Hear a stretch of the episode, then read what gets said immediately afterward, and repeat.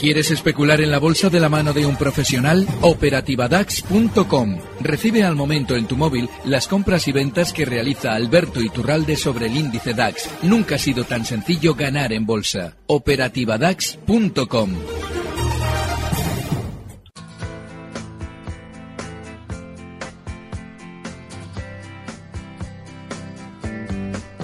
Tardes de Radio y Bolsa con Laura Blanco.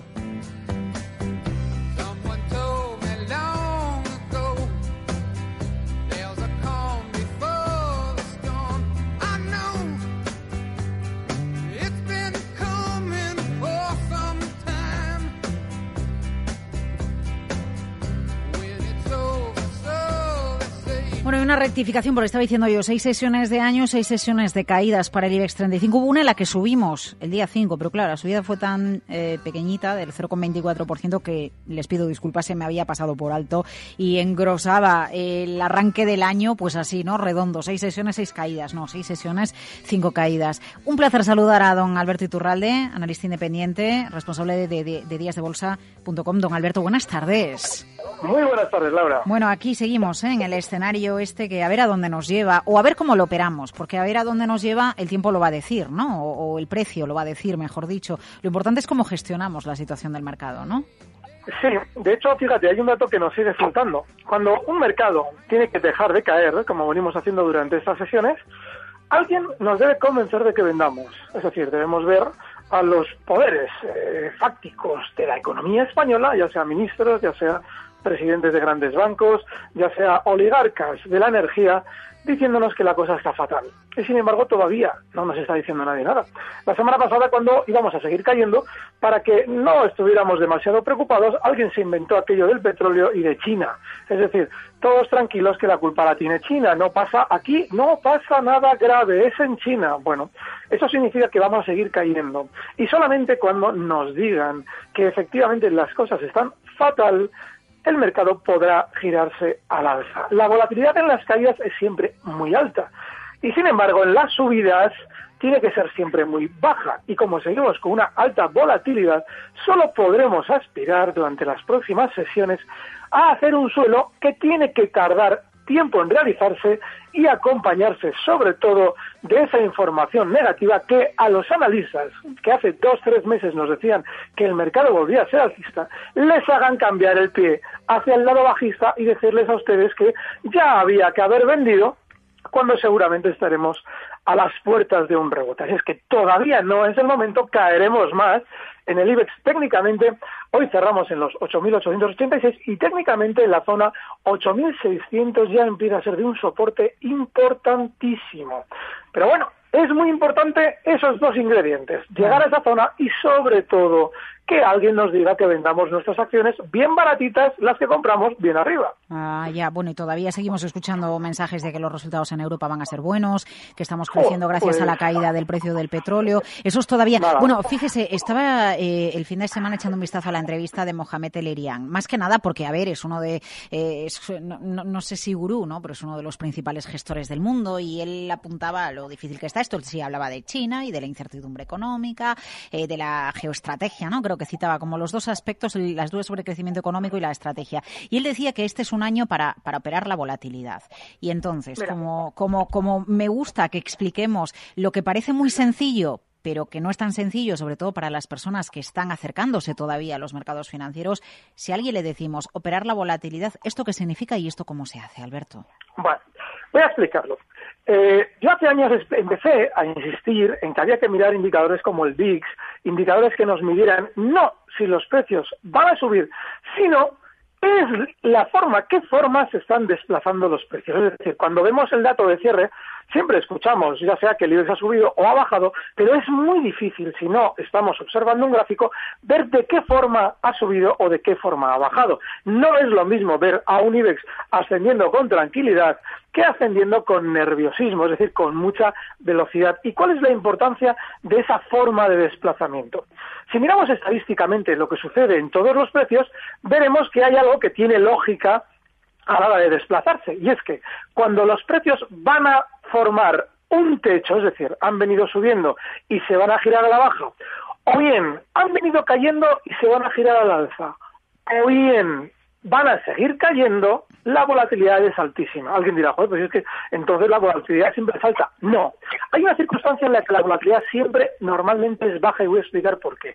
Y es cuando los precios han iniciado una subida y esa subida va a continuar. Por ejemplo, si yo tuviera que gestionar carteras en el lado alcista, claramente solamente entraría en valores cuya volatilidad fuera muy baja mientras comienzan a ascender. ¿Por qué en las subidas la volatilidad siempre es baja? Muy sencillo. Para que ustedes operen, la volatilidad tiene que ser alta, es decir, los núcleos duros de las empresas, todo lo que se mueve en el mercado, consigue que ustedes metan órdenes en el mercado aumentando la volatilidad. Es decir, si hemos subido mucho y yo necesito que ustedes me compren a mí mis acciones, lo que hago es acelerar la subida, es decir, disparar la volatilidad para que ustedes se pongan nerviosos y entren en favor del precio. Es decir, entren alcistas cuando el precio ya había subido con anterioridad. ¿Por qué subo con tranquilidad cuando quiero continuar subiendo? Es decir, ¿por qué cuando ustedes no quiero que se incorporen, yo subo el precio con tranquilidad? Pues precisamente porque si lo hago con esa baja volatilidad, ustedes dirán, bueno, esto no es un gran negocio, está subiendo con mucha tranquilidad, no me estoy perdiendo un gran negocio. Y entonces yo, en el momento en el que imprima más velocidad al movimiento, les haré picar a ustedes comprando en lo que va a ser seguramente un techo. ¿Por qué en las caídas también hay una alta volatilidad? Y esto es muy importante. Actualmente, por más que lo repitamos que hay que intentar operar en el lado alcista o el lado bajista, el 90% de los especuladores lo hace preferentemente hacia el lado alcista, es decir, compra acciones. Eso significa que si yo a ustedes les quiero dejar enganchados en un sitio, lo que tengo que hacer es descender lo más rápido que pueda para que ustedes no reaccionen. Por esa razón, históricamente la volatilidad cuando el mercado es bajista también es mucho mayor. Y ahora va la tercera situación. ¿Por qué en un suelo? Es decir, hemos explicado ya los techos, por qué la volatilidad es alta. Hemos explicado por qué en las subidas la volatilidad es baja. Y por qué en los suelos, es decir, cuando hemos caído también con volatilidad alta, por qué en los suelos la volatilidad también debe ser alta. Muy sencillo. Yo he dicho, y es verdad, que yo a ustedes les impulso a operar si tengo nerviosismo en el mercado. Entonces, si estamos cayendo ya con mucha velocidad y ustedes no han ejecutado estos, lo único que tengo que hacer es seguir imprimiendo volatilidad para que lo hagan lo más abajo posible. Es decir, ustedes me den a mí o me malvendan a mí sus acciones porque yo estoy simplemente dando nerviosismo al precio. ¿Qué es nerviosismo? Pues simplemente, por ejemplo, moverme lateral, pero a latigazo limpio, es decir, una subida de un 2% para una caída de un 2% al día siguiente, sin haber realizado ningún desplazamiento real en el IBEX, pero habiéndoles puesto a todos ustedes las orejas muy en punta. Así es que ese tipo de... Perdona, Laura, dime. No, no, no, no, no me, queda, me quedaba una duda, pero no sé si viene a cuento preguntársela, Alberto. La, la, volatilidad o un tensionamiento en el índice VIX, ¿no? Que usted, usted específicamente siempre nos recomienda mirar. Eh, va... Eh, se produce posteriormente al fuerte latigazo del precio o primero es el eh, eh, a ver va de manera paralela el latigazo la volatilidad y el precio o primero es el precio y después es el VIX y después muy importante esa pregunta es buenísima y lo voy a explicar. Quien tenga acceso al VIX que abra por ejemplo este indicador desde el 24 de agosto, lo que lo abra un poquito antes para que vea lo que sucede el 24 de agosto, porque ese día fue esa sesión terrible que tuvimos en verano en el que todos los precios a nivel global en todo el mundo, incluido el SP500, que es el índice al que se referencia el VIX, todos cayeron con mucha velocidad. Claro, el VIX se dispara a la vez que el precio, es decir, el precio cae con fuerza a la baja y el VIX se dispara a la alza. ¿Qué es lo que pasa? Ahí tenemos que tener picardía. Si vemos que el VIX en los últimos años, en ningún momento, en los últimos años me refiero desde el año 2009, en ningún momento ha llegado a marcar por encima de 50 puntos y ese mismo día, después de seis años, seis años y medio, ha llegado a marcar por encima de 50 puntos, lo que nos está diciendo es que el nerviosismo se ha disparado por encima de los últimos seis años.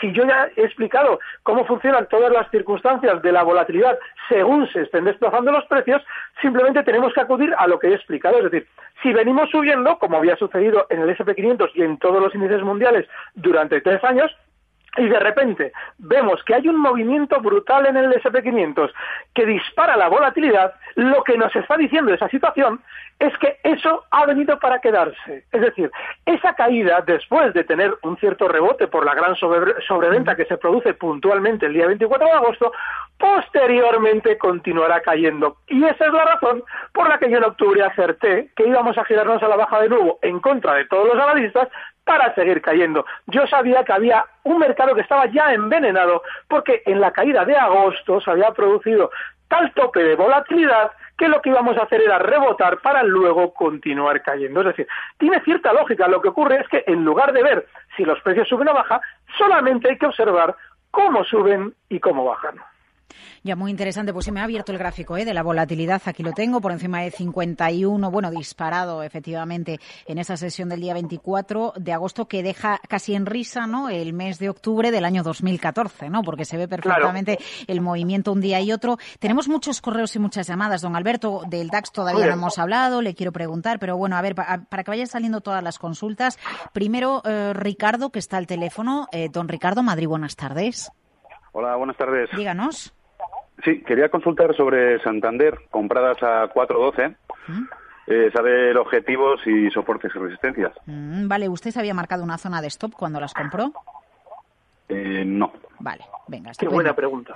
Muchas gracias. No, no, no. Pero a ver, es que está el Santander con una flojerita. Hoy, bueno, porque Exane BNP le ha elevado la recomendación al título, porque es que si no, no sé si se hubiera ido con el resto de camino. En 403 cerró el viernes, hoy 407, Alberto. No, no, yo las he comprado hoy, ¿eh? Sí, sí, a 412 las tiene, ¿no? A 412, sí, sí, exacto. Sí, sí, sí, vale. Vale. Muy bien. ¿De dónde viene el Santander? es muy importante tener en cuenta que el Santander viene, yo insisto, mucho en esto, parece que ya se ha olvidado. Hace poco más de un año los test de estrés nos decían que comprábamos Santanderes, estaban casi en 7. Ahora está en 4 euros. ¿Qué es lo que pasa? Que para el Santander girarse al alza con fuerza necesita tiempo. Necesita sobre todo un sentimiento negativo y no lo estamos viendo. Hay que tener en cuenta que si el Santander fuera un precio no demasiado correlacionado con el IBEX, quizás podríamos pensar que no tiene por qué seguir al resto del mercado. Sin embargo, si algún valor con el BBV ha liderado las caídas en el IBEX es precisamente el Santander en los últimos meses. De manera que ahora mismo lo que debemos hacer es no estar en el Santander. Sí es cierto que él ha entrado en una zona de soporte, pero los mínimos de hoy en esa zona 4,02 tienen que ser un stop precisamente porque ya se ha adentrado en ese soporte de 4,12, hoy cierra en 4,08 y todavía no tenemos el sentimiento negativo en el mercado, lo cual a mí me hace pensar que sí, Claro que de manera inmediata, después del el batacazo que lleva, puede tener algún rebote puntual. Dices, bueno, ¿qué objetivo? Pues el objetivo, pues, pues quizás la zona 425 que tiene una primera resistencia. Pero lo normal es que antes de hacer un rebote consistente tengamos más caídas en el Santander hasta zonas de 385, 390. Vale. Eh, a ver, le escribe Iñaki Turrillas, le da las gracias por su defensa de los pequeños inversores y dice, le rogaría una reflexión sobre la problemática de los stop loss con alta volatilidad. Hoy mismo, en una hora y cincuenta minutos, el DAX ha tenido una evolución de 270 puntos. ¿Cómo protegerse? Mm, pues desgraciadamente hay un problema en todo esto. Y es que cuando la volatilidad se dispara, por ejemplo, a primeros de año, y eso a mí me ha afectado muchísimo en mi propia operativa, primeros de año vimos que de tener una baja volatilidad puntual en el DAX, se disparó incluso fuera de mercado, es decir, por la noche todos los eh, eh, creadores de mercado de derivados relativos al DAX, al Dow Jones, a todos los índices mundiales, dispararon esa volatilidad el día 4 de enero a las 0 horas. Eso significa que, desgraciadamente, a partir de entonces, ya los stops tienen que ser especialmente amplios. Y sí, es un problema que lo sufrimos todos, yo el primero, a la hora de operar en el mercado que dar una recomendación concreta, pues desgraciadamente es que hay que ampliar el stop y a partir de entonces solo se pueden abrir posiciones si también el objetivo se ha ampliado en la misma medida que hemos tenido que ensanchar el stop. Así es que desgraciadamente no hay una fórmula mágica, simplemente el observar y reaccionar. Eh, Malx, eh, bueno, felicidades, escucho mucho, eh, disfruto mucho escuchando el programa. Me gustaría preguntar a don Alberto hasta dónde cree que puede bajar Mafre, Santander y, eh, Dreams. Como Santander lo hemos comentado, si pudiera comentar usted o, Mafre o Dreams o ambos, escribe Miguel desde Granada. Gracias, don Miguel. Vale, el caso de Mafre eh, hay que tener en cuenta los valores que lo están haciendo especialmente peor. Por ejemplo, hoy en Santander, del que hemos hablado como un valor que por ahora está bajista y bastante bajista, por lo menos nos cierran los niveles que veíamos el viernes. Sin embargo, Mafre ya lo hace claramente por debajo. Eso lo que significa es que seguramente este valor va a descender más que otros precios. Para ver hasta dónde, ahora mismo, de manera puntual, nos encontramos con que si abrimos el gráfico desde el año 2006, la zona en la que está ya es de soporte. Bueno, pero no tenemos cierres por encima, por ejemplo, de la apertura. Eso significa que lo normal es que descienda otro poco más, seguramente hasta niveles de 2 euros, donde intentará de nuevo tener un poquito de apoyo. No merece la pena andar en valores que están cayendo más que los demás, como por ejemplo hoy Corporación Mafre. Y eh, y Mafre son los valores que evidencian que nos complicamos la existencia. Es un valor eDreams que yo he explicado en muchas ocasiones en qué consiste una salida bolsa. Es un auténtico engaño al pequeño inversor mediante el cual se le venden unos títulos que solamente se hace buen negocio siendo núcleo duro de eDreams si luego se le recompran al pequeño inversor más abajo. El caso de eDreams es el de la venta masiva en la salida a bolsa en zonas de 10.50. Ahora está en 1.83 y no ha tenido un especial rebote cuando el resto del mercado lo ha hecho. Así es que un precio en el que no hay mentira implícita, es decir, ahí no nos están engañando, no nos están haciendo comprar. Si estamos es porque nos gusta complicarnos la existencia. Así es que yo personalmente la zona 1.80, que sirvió de apoyo allá por agosto, pues sí, un stop, pero no merece la pena. Eh, Telefónica dice que aglutina su división de infraestructuras para una venta parcial o a lo mejor salida a bolsa. Telefónica, perdón. Telefónica hoy ha anunciado que aglutina su división de infraestructuras ah, eh, eh, mm, de cara a, vender parte o a lo mejor sacar la bolsa, ¿no? Y bueno, a ver, qué, a ver, qué pasa con la compañía. Yo no, yo no sé si esto da eh, alguna percepción sobre la situación de la empresa, de, cómo se encuentra. Telefónica que viene, bueno, ahora de dónde viene necesito sacarlo, pero está en, en 9,46, perdón, en 4 no, en 9,46 y viene pues, pues a ver, se me tarda un poquito en abrir el gráfico, discúlpeme, don Alberto. A ver, viene de estar este año 2015 a la vera de 14. Vale. Hace, yo esta broma la suelo hacer con Luis Vicente los viernes. Hace años, hace 20, 25 años, cada vez que algún granuja se quería eh, meter en todo el rollo este del corazón, lo que hacía era salir haciendo unas declaraciones diciendo que él desmentía tener un romance con Rocito. Es decir, obviamente a Rocito no lo había visto ni en pintura, pero él lo decía precisamente, y no estaba mintiendo porque no tenía nada con Rocito, para que alguien le escuchara y le diera voz. Bueno, pues eso es exactamente lo que está haciendo Telefónica, dándonos una noticia que díganme ustedes en qué vincula a la entidad. En absolutamente nada. Es decir, lo que quieren es decirles a ustedes, no apliquen stops, les voy a decir que sigo siendo un valor interesante y se lo voy a decir hablando de cualquier cosa que no me vincula como es la información que nos acaba de dar Laura y que seguramente la empresa, bueno, seguramente no, estoy seguro de que la empresa ha hecho llegar al mercado en plena caída para que los pequeños inversores no vendan al núcleo duro vía aplicación de stops acciones que seguramente durante las próximas semanas van a continuar cayendo hasta zonas de 9 euros. Es decir, ellos intentan utilizar la información para tranquilizar que la gente no aplique una medida imprescindible en este caso en un valor tan bajista como es aplicado esto para seguir perdiendo dinero los pequeños inversores y ellos recuperarlo más abajo. Eh, José, buenas tardes. Hola, buenas tardes. ¿Qué tal está? Pues yo estoy bastante bien. Bueno, díganos, a ver.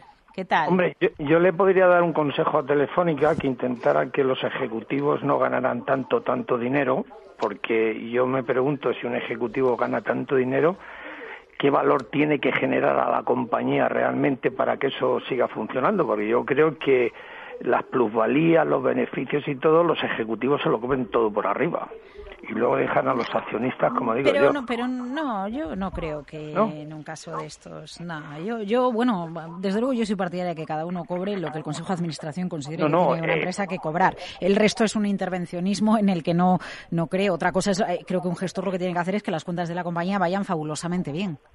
Sí, pero eh, no estamos hablando de sueldos de 2.000, 3.000 euros. Estamos hablando de sueldos totalmente inaceptables. Y luego planes de pensión. ¿Por qué inaceptables? Porque son altos. ¿Y es inaceptable un sueldo alto? Hombre, eh, es que para que una persona eh, amortice ese sueldo tiene que generar mucho valor a la compañía. Eh, pero entonces la clave es que se genere o no se genere valor, no el sueldo. Hombre, yo, yo mire, como en el país de los ciegos, el tuerto es el rey, estoy con Telefónica trabajando, pero cada vez que llamo por teléfono atención al cliente, esto es cachondeo al cliente. Ya, bueno. Bueno. Eh, al señor Iturralbe le quiero preguntar, yo estoy fuera porque esta mañana he comprado porque pensaba que iba a haber un rebote y bueno, pues no, no está tal rebote. Están aquí prácticamente en 9.800. Entonces mi pregunta era si él ve que se puede ir todavía a los mínimos de agosto y si ve alguna divergencia alcista por algún sitio, porque yo no la veo ni en el futuro del Eurostock ni en el, ni en el futuro del DAX. ¿Y qué posición, si rebota un poquito, es buena para ponerse en corto? Vale. Muy bien. Venga, estupendo, José. Gracias. Cuídese. ¿eh? Diga, diga, Alberto, diga, diga. Es cierto que efectivamente no hay una divergencia que nos haga pensar en rebotes más allá de los que se producen por la inmensa sobreventa que trae, por ejemplo, el DAX de los que ha citado. Sí, yo lo que creo es que seguramente esa falta de indicios de giro al alza consistentes lo que hará será llevar al DAX durante las próximas semanas desde los 9.825 semanas, eh, hablo, ¿eh? no, ahora mismo de manera puntual, hasta zonas de 9.000 puntos. Es decir, yo creo que en principio para rebotar con fuerza al DAX le deben quedar todavía 900 puntos de caída. Así es que, sí, a la hora de abrir cortos, podemos buscar un rebote hasta la zona 10.060, 10.100, que la semana pasada comentábamos como objetivo bajista primero, que ya se ha cumplido con creces y que ahora, por ser en su día un soporte roto ya a la baja, ahora servirá de resistencia. Ese será el punto de cortos. Y sí, eso tiene pinta de no haber frenado las caídas. Eh, a ver, le dice Tomás, tengo, recuerdo agosto y tengo marcada a fuego la zona de 8.765 puntos donde probablemente rebotaría. ¿Debemos tenerla en mente o ya ignoramos esa zona debido al paso del tiempo y que han cambiado las circunstancias? No, no, no, no. De hecho, yo lo explicaba en su día cuando me decían, bueno, ahora los, eh, casi los 9.000 puntos. Y yo decía, bueno, todavía queda más caída. Y el punto que debemos anotar son los 8.000 765. Ese es para mí el objetivo que se va a cumplir sí o sí, por mucho que en su día rebotara el IBEX y ya estamos a la vuelta de la esquina. Así es que yo en principio sí creo que cualquier rebote que veamos durante estos días será para descender hasta ese punto. Yo tengo clarísimo, veremos a ver si se produce o no. No sé si tenemos la siguiente llamada al teléfono. Venga, vamos a, Málaga, me parece que es. Bueno, a donde Marta nos diga enseguida. Bueno, entre tanto, eh, soy Miguel de Alicante. Eh, mi consulta sería sobre ERCOS, entrado a 0,63 y me gustaría saber si le ven un tramo alcista tras haber roto un canal bajista que llevaba en las últimas semanas. Y en cuanto a índices, eh, me gustaría preguntarle hasta dónde cree que puede caer el DAX. Bueno, también tenemos una consulta del Sabadell. Bueno, tenemos de todo por aquí, don Alberto. Diga, diga. Vale, el caso de Aircross, un valor de los del céntimo y de los que arruinan a todo aquel que especula con cierta cercanía, como nuestro oyente, por lo que dice, ¿no? Es decir, ha trazado un canal de cortísimo plazo con una verticalidad enorme ese canal, cuanto más vertical es una figura, menos debe hacernos confiar en ella, y la resistencia inmensamente importante está en 0,70, es decir, nos jugamos la vida por 5 céntimos, la vamos a perder seguro. Yo no estaría en Aircross bajo ningún concepto. ¿Hasta dónde puede caer el DAS? Yo creo que hasta los 9.000, pero eso sí, hay que darle tiempo. Eh, Manuel, última llamada, buenas tardes. Hola, buenas tardes. Díganos. Sí, te llamo desde Málaga. Mira, eh, enhorabuena por tu programa, Laura. Te sigo en todo, en en todos lados. Ah, bueno, bueno, bueno, pues saludos a Málaga y a todos los malagueños. Anda que no les tengo cariño yo. Dígale, Alberto, que tiene muy poquitos segundos ya para usted. Sí, pero a ver si ponéis la frecuencia por el radio, que no la tenéis en Málaga. Ya, que ya, pues por la aplicación. Eh, don Manuel, por la aplicación se escucha... llevo ya 20 años siguiendo toda la vida y cuando estaba intercambiando en todos lados. Bueno, pero, bueno. pero por radio analógica, que tengo tres o cuatro radios... pero, que, pero, que, pero si hay radios ahora de Internet y con la aplicación en iOS o en Android se escucha perfectamente y va a tardar usted 40 segundos en bajarla. Dígale a don Alberto que se nos va don Alberto. Dígale rápido. Estoy en el restaurante, estoy comiendo con la Pero que le diga a don Alberto, don Manuel, que si no es Alberto se nos va. Dígale, venga. Alberto, a ver si lo puedo conectar directamente, porque mira, soy un poquito profesional y llevo toda la vida trabajando, por ejemplo, hoy, haciendo, intentar haciendo scalping. Y he visto que esta mañana, con el DAC, DAC Cetra, desde que abrió a las 8 de la mañana hasta la... ¿A qué hora era? Más o menos sobre las 10, 10 menos cuarto, se ha hecho 270 o 250 puntos.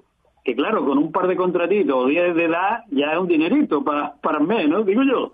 Ahora, si hace los, ¿cómo se llama? 0,0 tanto. En fin, que si este hombre puede, ya que está hablando de tanta volatilidad, pero volatilidad a grosso modo, sí, está muy bien. Pero si quiere meterte en scalping, eso no sirve de nada. Si se puede aplicar la volatilidad, a cortísimo plazo. Vale, y es que se va don Alberto y si no, no da tiempo. Manuel, saludos a Málaga, gracias. Don Alberto, diga, responda usted. Sí se, puede, sí se puede aplicar la volatilidad a cortísimo plazo, de hecho, hay que aplicarla también a cortísimo plazo. Es proporcional siempre, tanto en diarios como en gráficos de hora, en minuto, todo. Bueno, ahí, Alberto, que nos quedamos cortos ¿eh? de tiempo. Muchas gracias. El viernes seguimos escuchándole en Capital Radio. Cuídese. Gracias, buenas tardes, Lara. Recibe al momento las operaciones de Alberto Iturralde vía SMS en tu móvil. Operativa DAX.com.